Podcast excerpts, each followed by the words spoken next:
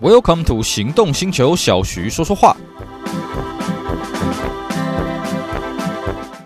Hello，大家好，我是 Celsius，非常高兴呢，又在这边跟大家聊聊天。今天我们继续来跟各位介绍台南市的东宁路。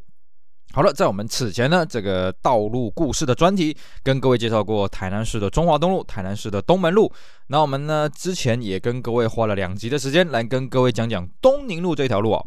东宁路呢，比起我们刚刚讲到的这个东门路啊，还有中华东路来讲呢，它并不算是一条非常重要的马路啦。但是如果你是住在台南东区的话呢，你一定会用到这条路，而且可能是天天用到这条路，因为这条路呢是从这个台南的东区进去火车站这个方向非常重要一条道路，而且它从头到尾呢，哎，都是所谓在闹区里面啦，所以店家相当多，相当热闹。只是说呢，对于外地人来讲，因为东宁路这条路不是很大，而且它途经啊，就是它整条路当中呢，并没有什么很。特别的观光景点，或者是那种网红的知名的那种饮食美食店啊，所以呢，外地人要利用东宁路的几率不是那么的高。那这条路呢，是我当年啊，这个上学啊，去高中的时候的每天的必经之路，所以对这条路呢，也是有充满着相当多的回忆。那我们此前呢，是从这个东宁路的起点，也就是后甲圆环呢，开始往这个火车站的方向跟大家讲。那我们上次呢，跟各位大概讲到宜东路的路口这一带了啊。那我们今天呢，继续从宜东路路口往火车站的方向，跟各位聊聊东宁路的故事。好的，东一路呢，过了这个宜东路的时候呢，各位可以发现呢，在左手边呢有一排这个矮房子啊，在宜东路路口这一带有一排矮房子啊。那这台矮房子呢，嗯，在我以前我是看到还有活人住在里面的，呃，这一阵子比较少人住了。其实呢，东一路的矮房子有两个位置啊，一个是在宜东路路口这一带，一个呢是在过了林森路路口，在右手边那边也有一排矮房子啊。那据说呢，这是当年成大的宿舍啊。当然，这个呃，我看这个建筑物啊，从这外观看起来。距离现在应该也五六十年应该有了，因为它是那种类似砖造的二层楼的建筑物啊，看起来古色古香了。那已经很久了没有住了。其实呢，成大这几年啊，它一直在把这些宿舍的校地活化。其实以前呢、啊，在东宁路更靠近台南一中的这个方向呢，有很多类似的矮房子哦，现在都已经变成停车场或者变成其他的使用设施啊。所以呢，我在估计啊，这个在我们节目录制当下，东宁路还有两排这个成大的宿舍，应该未来不久之后这个。既然都没有人在住了嘛，可能这边也会被活化利用吧，哦，所以呢，我经过的时候也会多看两眼，多拍两张照片了，哦，这个东西什么时候会消失，真的是不大清楚。那么东宁路继续往火车站的方向继续走呢，哎，会遇到一个很大的路口了哦。这个应该是东宁路前前后后最大一个路口，叫做林森路的路口啊。其实林森路这个路口呢，以前呢，啊，它不是那么的大条，为什么呢？我们现在从东宁路接到林森路啊，林森路过了东宁路之后，会开始有有一个大型的 S 弯啊。以前并没有这一段林森路啊，以前林森路到东宁路没了啊。这个这个东宁路口这边叫一个东宁运动公园，那这边的林森路是后来才开辟的啊。我记得开辟。也大概二十多年，应该不到三十年了啊。那为什么要开辟这一条路呢？当然是为了要疏解这个台南市北区的这边的这个车流。而且林森路呢，从头到尾都是所谓的，嗯，应该是所谓的六线道了，就是快车道有两线，慢车道有一线啊，这样子，这个这个两两两边嘛啊，所以这样加起来应该算是六线道。旁边还有停车格啊，非常的大条。林森路要堵车是一件很困难的事情啊。的确，呃，林森路延伸了之后呢，对于台北呃台南北区的这个交通疏解是有相当的帮助。不过早年呢，这边呃，我记得是一片树林呐，呃，算不算运动公园的一部分，我不是非常的确定啊。那么在这个十字路口呢，曾经有一个嗯，算是媒体瞩目的一个这个一个一个一个一个档口了啊，应该这么去形容啊。它是诶台南以前某一位要参选市长候选人的竞选总部啊，曾经了啊。然后这个竞选总部呢，哎，这个后来他没有选上，那所以呢，这个竞选总部就放在那边。但是呢，这竞选总部我之前看新闻，曾经被人家砸过了。甚至呢，我们之前啊、在跟各位介绍中华东路的时候，有一集有提到中华东路啊、在我们节目录制当下呢，还有一个景点，就是他有这个抗议布条，就是抗议这个家伙的啊，不知道这个是他到底是招谁惹谁了啊？那这个竞选总部呢，在当时啊，一开始他被砸之后没多久，哎，这个竞选总部的外面啊，就是这个林森路的停车格呢，就开始出现各种这种抗议的车辆啊，就那种一般的小轿车或者厢型车呢，然后呢有那个焊焊的那个铁条，上面开始绑那种白布啊，抗议布条啊，抗议这个这候选人怎样怎样有的没的，我是真的也搞不懂到底这个抗议人士到底跟这个候选人到底有什么血海深仇啊？不过他们这么一抗议呢，就抗议了，我看这样子二十年有了啊，这个还被我们这个台南的当地的民众呢，呃，揶揄说是台南的十大奇景啊，而且是十大奇景目前还存在，只是他已经既然这个竞选总部已经不在这里嘛，所以他的这抗议布条呢，在这边大概维持了十多年吧。那现在呢，呃，大概散到中华东路有啊，还有就是府前路的这个台湾银行的门前啊，也有这个抗议的布条。当然，如同我们之前节目讲了啊，这个这一阵子呢，台南市政府有想要去针对这些车子做一些处理啊，因为这些车子第一个它可能改装不是很合法，第二个就是说它长期霸占着这个路边的停车格，虽然呢它都有缴停车费啊，虽然它都有按照这个台南市的规定啊，一个停车格不能停超过三天哦，他们真的是很有恒心、很有毅力啊。不过也被民众这个抗议说，哎呀，你这样子占用路边停车格，我们要要停车都停不到啊，是不是？所以呢，可能过一阵子这些抗议不条就不存在了吧？我也不知道，反正他们跟台南市政府斗法也不是一天两天的事儿了啊。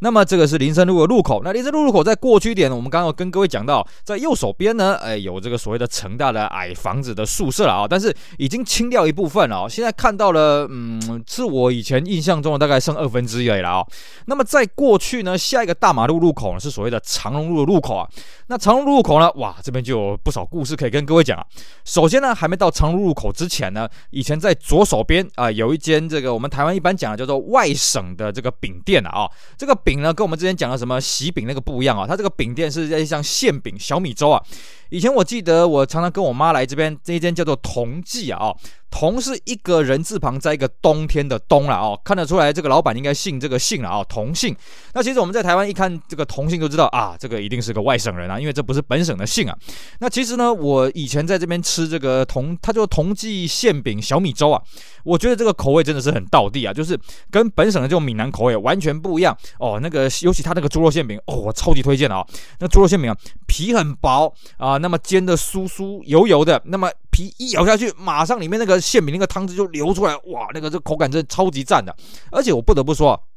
其实台南因为也有一些所谓的眷村嘛，比方说像这个、台南有一个二空新村啊，啊，就是呃这个在台南的南区这边，它也有在卖二空，有一间叫做二空馅饼，二空馅饼也不错吃啊，但是我觉得吃起来口感就是没有同济馅饼来的这么的爽快啊，因为同济馅饼它的特色是它的馅饼比较薄，一般我们看到的馅饼是比较厚，但是皮都很薄了啊，只是它的造型。那同记馅饼咬下去呢，哇，那个口感真是无与伦比啊，所以以前我很喜欢来这边吃这个馅饼，只是哎不得不说啊。馅饼真的是蛮贵的，我记得以前吃一个就要二十五块钱啊，那现在吃一个可能要三十五、四十块钱嘛，我不是很确定啊，因为我也很久没有去吃了啊。那当然再配它一个小米粥，然后再配它一些其他的小吃呢，哇，非常的开心啊。那这个同一馅饼呢，后来好像因为店租涨价的关系啊，据说是搬到了开元路啊。那搬到开元路之后，我就大概没有去了，因为这个就离我家比较远，而且哎，这边地方不是非常的好停车了哦，开元路那边也不是非常好停车，所以我就很少去了。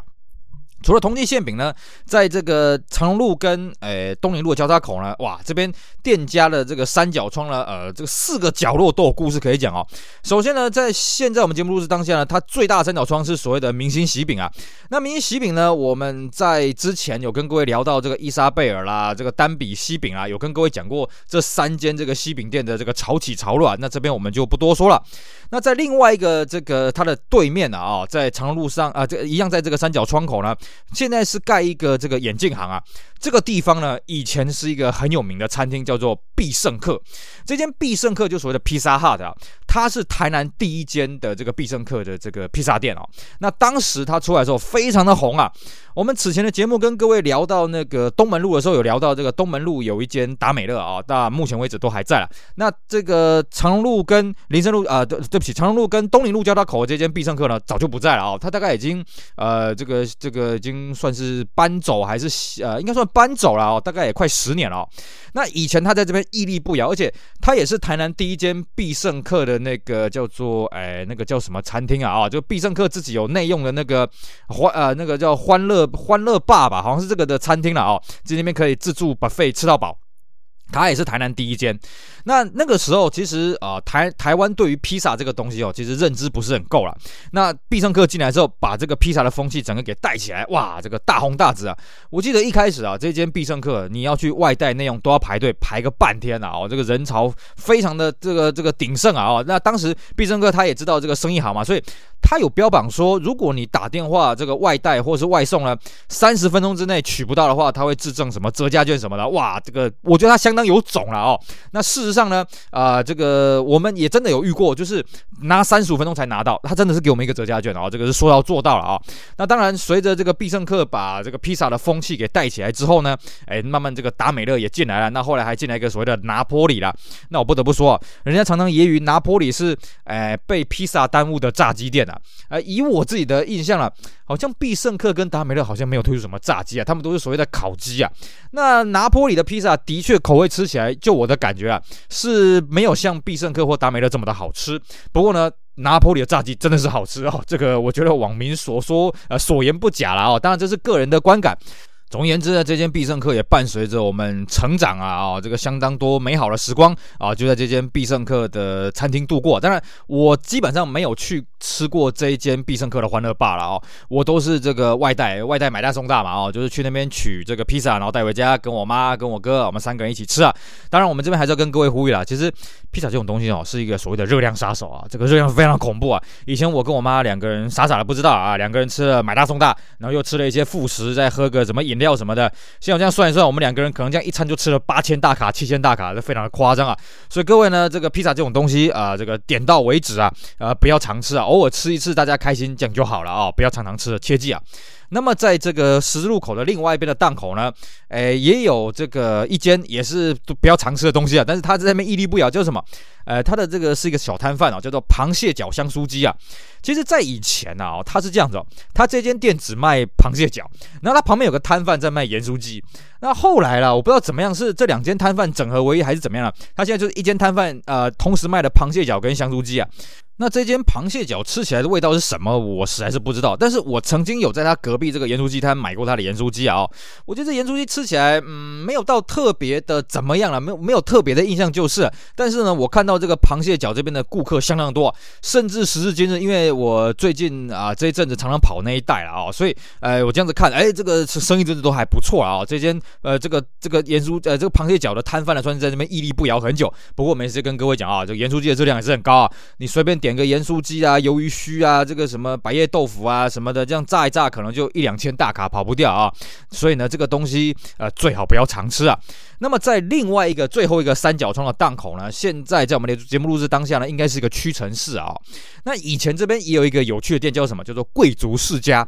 当然，他贵族世家在这边开的店呢很特别哦，它不是在一楼。我记得屈臣氏那个时候好像开了，好像是开了，但是那时候屈臣氏好像只有一楼诶。以前呢，贵族世家是在它二楼，很特别。而且这间贵族世家搞不好是台南最早的贵族世家也不一定啦，或者说它在台南最市中心的贵族世家哦。我相信呢，现在各位要在全台湾看到贵族世家已经很难了啦。那这一间贵族世家当初在开的时候，那时候贵族世家也才刚在台湾这边慢慢的萌芽、成长、茁壮而已哦。所以其实这间贵族世家我。真的没有什么印象，我有去过啦，因为我们还是觉得啊，一般那种贵族世家开在比较郊区，哇，那个独栋啦，对不对？停车也比较方便啊，看起来比较气派啊。那我们干嘛跑来市中心来吃贵族世家呢？对不对？毕竟贵族世家啦，其实我以前觉得贵族世家每一间店吃起来都一样。后来呢，前几年啊，哦，忽然爱上贵族世家之后，我发现，哎，真的每一间有每一间不同的特色了哦，每一间菜色的不尽相同啊。那久而久之呢，我们吃惯了某一间之后，我就固定去某一间吃啊。但是很可惜呢，这个贵族世家这几年因为疫情的关系啊，像在台南这边呢，台南市啊，旧台南市范围已经全部都收光了哦。在我们节目的录制当下，好像台南只剩一两间店，而且都在离台南是非常非常远的地方啊，所以我就没有什么机会去吃了。但是我不得不说啊，贵族世家它的东西我算是可以接受，虽然我身边有些朋友呢，对于贵族世家东西呢是呃不太能接受啊，但是我觉得以它的消费还有它的这个提供的这个内容什么的，我觉得算是蛮丰富了。只是不得不说了，后面这几年去贵族世家吃的时候，我看到他那个生意，我也是捏把冷汗，因为以前我记得贵族世家全盛时期啊，你去那边啊、哦、还要这个等位，哦，这个尤其是假日的时候你都要等，平日的时候。比较不用等啊，平日可能等个十分钟就有了，假日可能都要等个一两个小时啊。直到前几年，有一年那个除夕夜啊，有人找我吃年夜饭啊，那我们就去吃这个贵族世家。哎，结果发现某一间贵族世家的店竟然可以不用等位，马上就有位置啊！我这个我也是吓一跳。那后来呢？那慢慢的这几年，真的大家可能已经对这种自助吃到饱的这种牛排店呢，可能已经比较腻了啦哦，或者说新形态的这种吃到饱的牛排店啊，陆陆续续出来。我发现贵族世家的生意啊，真的很惨淡了。我甚至有曾经在平常日中午跟我朋友两个人呢，就直接包场了，就是我们从头吃到尾，就是我只有我们一组客人而已了啊、哦。甚至呢，我记得后来看过生意比较好，平常日啊中午大概就是做，嗯，我这样看一看啊、哦，整间店大概做个四分之一的人而已，而且、当然谈不上所谓的翻桌了啊、哦，就那个菜啊，哦，从头到尾他们也没有补新菜上来，因为这个旧菜都还没有煮完。那你像以前呢、哇，这个不断的在热炒新菜，新菜一直上来，一直上来，所以我们以前呢也很喜欢说，哎呀，这东西不要夹太多，因为你你过一阵子他会补新的菜色。补新的菜色，补新的菜色，但是后面这一段期间呢，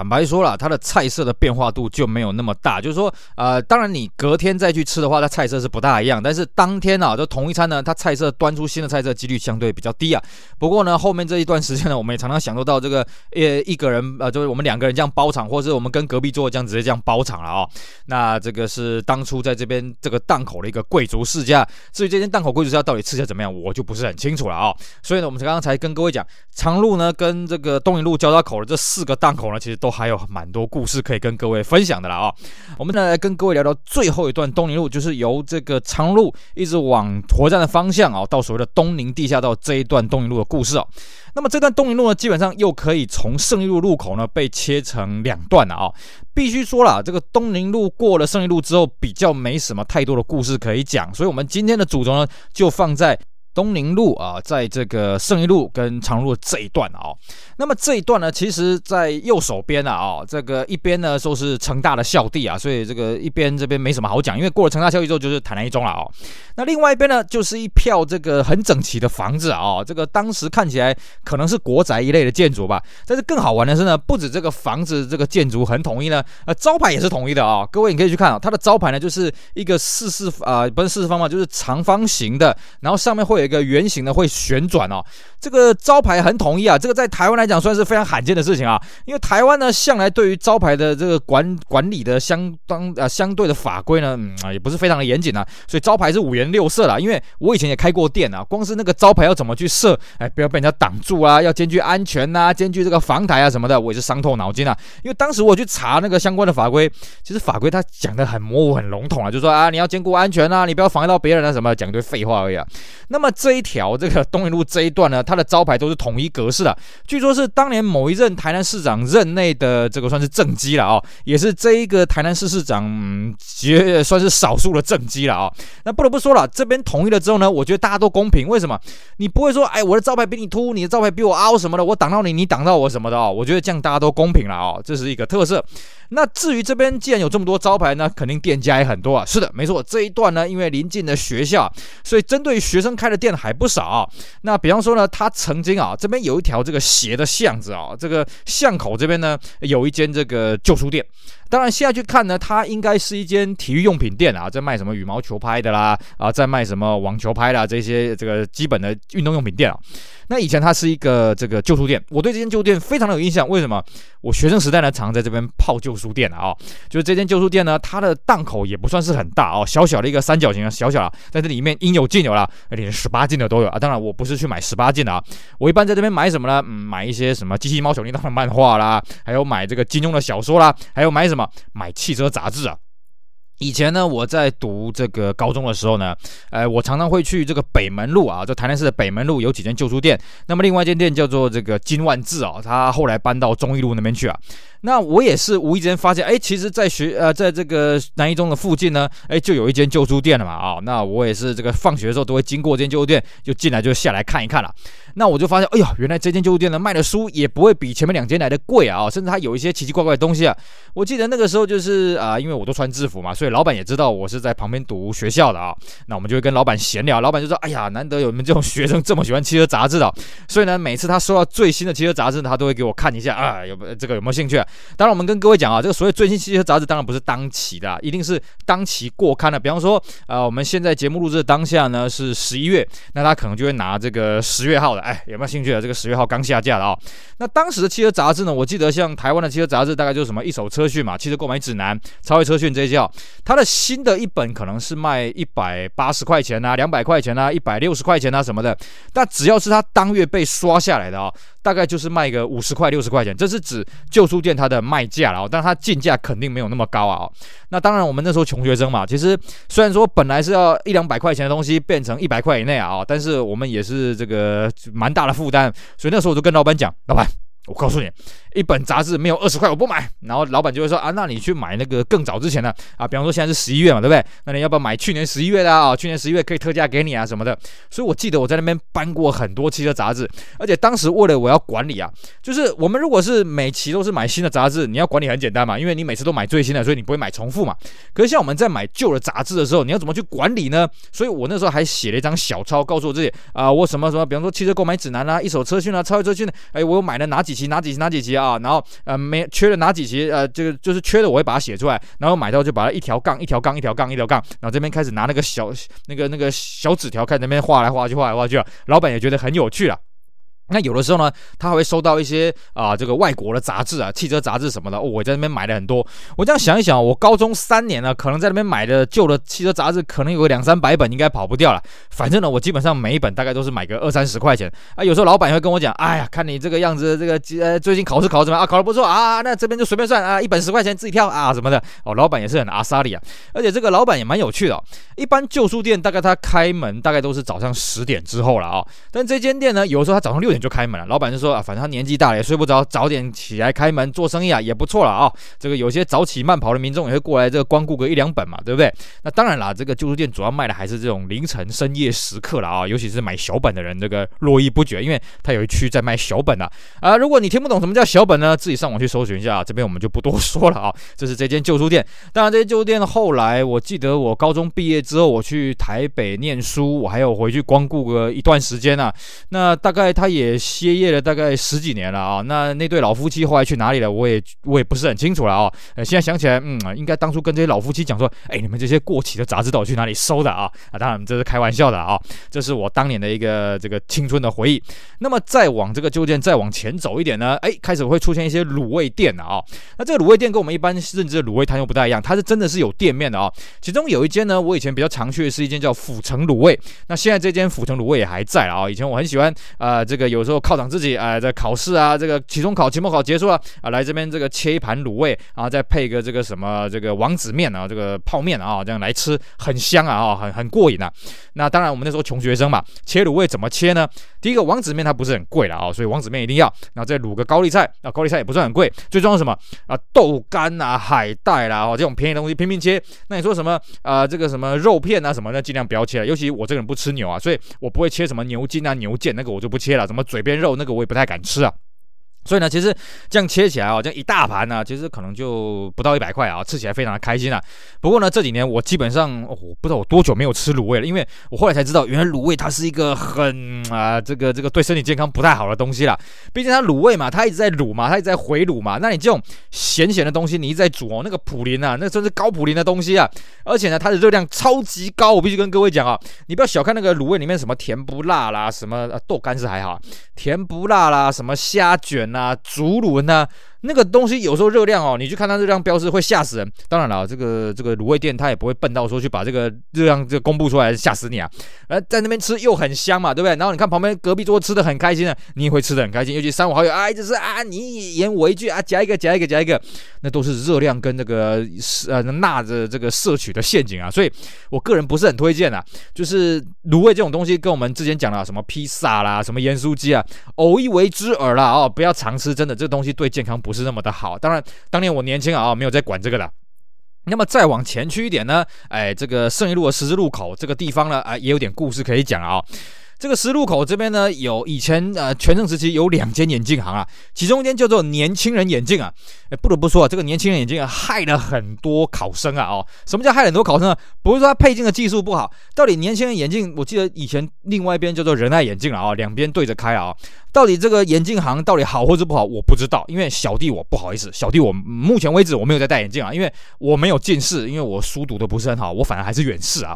那远视呢，以前小时候有戴过眼镜啊，但是远视眼镜哦，诶，这个近视人这个没办法去体会我们远视人的辛苦啊。远视的眼镜呢，你随便一抬头，你很有可能被太阳光给刺到，因为远视是凸透镜。啊，你那个太阳光有时候会这个变成放大效果，会灼到呃会烧到你的眼睛啊，那个真的很不舒服啊。然后再来就是说呢，呃，这个不得不说了，这个戴眼镜真的是一件蛮吃力的事情。像我以前也曾经有过那种找眼镜呃找不到，结果发现哎，其实我已经戴着眼镜了啊。然后眼镜呢也怕摔啦，也怕它刮花，也怕它模糊什么的，所以后来我就懒了，我就没有戴，我就没有戴远视眼镜了啊。那当然远视呢比起近视来讲还算好一点呐，就东西不至于完全看不到，只是说你要站远一点看，这倒是真的了啊，跟那个老年人一样。但老年人不是啊，不是这个这样子而已啦。我们以前都会说啊，近视没有关系啊，等到我老了之后就这个远视，然后就平衡了。错了，那叫老花眼啊，近的远的都看不到。比方说像我现在啊，我这样年纪也有了啊，有时候真的是觉得老花了啊，这个东西真的是看不太到了啊，伤脑筋。那我们扯了那么多，到底年轻人眼睛为什么会害到这些考生呢？因为他的“年轻人”这三个字呢是错别字。我们一般年轻啊，哈，年是年纪的年嘛，轻是那个轻重的轻嘛，对不对？他这个年轻人眼睛是什么？年一样是这个年纪的年呐啊，那青是这个青色的青啊啊，这个这个青天白日的这个青啊。所以很多人当时在这个大学联考、高中联考的时候，哎呀，这个这个什么刻漏字啊，什么什么填空啊，这选词啊什么的，或者作文呢、就写错别字，然后就被扣分了啊、哦。那个时候我们有听到非常多人在抗议这件事情，哎呀，都被这个年轻人已经害了啊。当然了，这个他他取这个名字一定有他的创意嘛，对不对？因为他如果真的取典型这个年轻的话，我觉得太俗气了。所以我觉得在广告创意上面来讲，嗯，他这个年轻人就是青天白日的青呢，这的确是有他的创意啊。哎，不过也不小心害到这些考生了啊、哦。那。我当时呢，好在我没有被害到，因为我一看就是啊，这个是错别字，所以我反而提醒自己，嗯，年轻的轻是这个轻重的轻，不是这个青天白日的青啊啊、所以呢，我反而没有被害到，这是我们当时这个流传的一段笑话了啊、那么过了胜利路之后的这个东宁路呢，剩这一小段了啊、那基本上呢，这边的店家呢，就我就没有什么特别的印象。那另外一边就是南一中啊，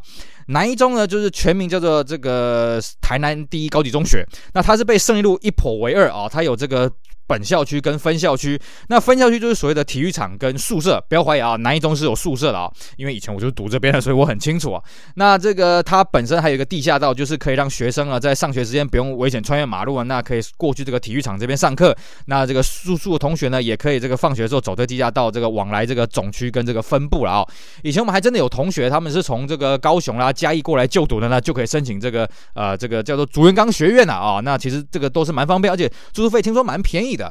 那这个南一中过去了之后呢，呃，就是所谓的东宁地下道啊。那这东宁地下道就是所谓东宁路的算最终端了啊。这地下道也算相当的特别哦。首先一个，这个地下道是车行的地下道，而且这个地下道一下去之后呢，它马上会一个很大的弯，然后再一个很大的弯，然后出来，出来之后呢，就是所谓的这个民族地下道。因为民族地下道就是为了跨铁轨了哦。那等于说这两个地下道几乎是连在一起的，但是它还是有一段中间的衔接度，还是有回来这个平面的道路。那另外一个很特别的是什么呢？这个地下道，我们一般看到这个车型的地下道，大概都是啊，比方说你要通过什么大马路啦，你要通过什么河流啦、铁轨啦，啊，什么东西的。但这个地下道它是通过国小啊，它上面是一个叫博爱国小的，我还没什么印象。这个台湾有什么其他地下道是通过这种学校类的建筑物了哦，我还是第一次听到了。那至少站在台南。台南基本上很缺乏这种交通型的这种地下道了，很少了。那这也是台南唯一一个穿过这个建筑物的地下道，算是相当的特别。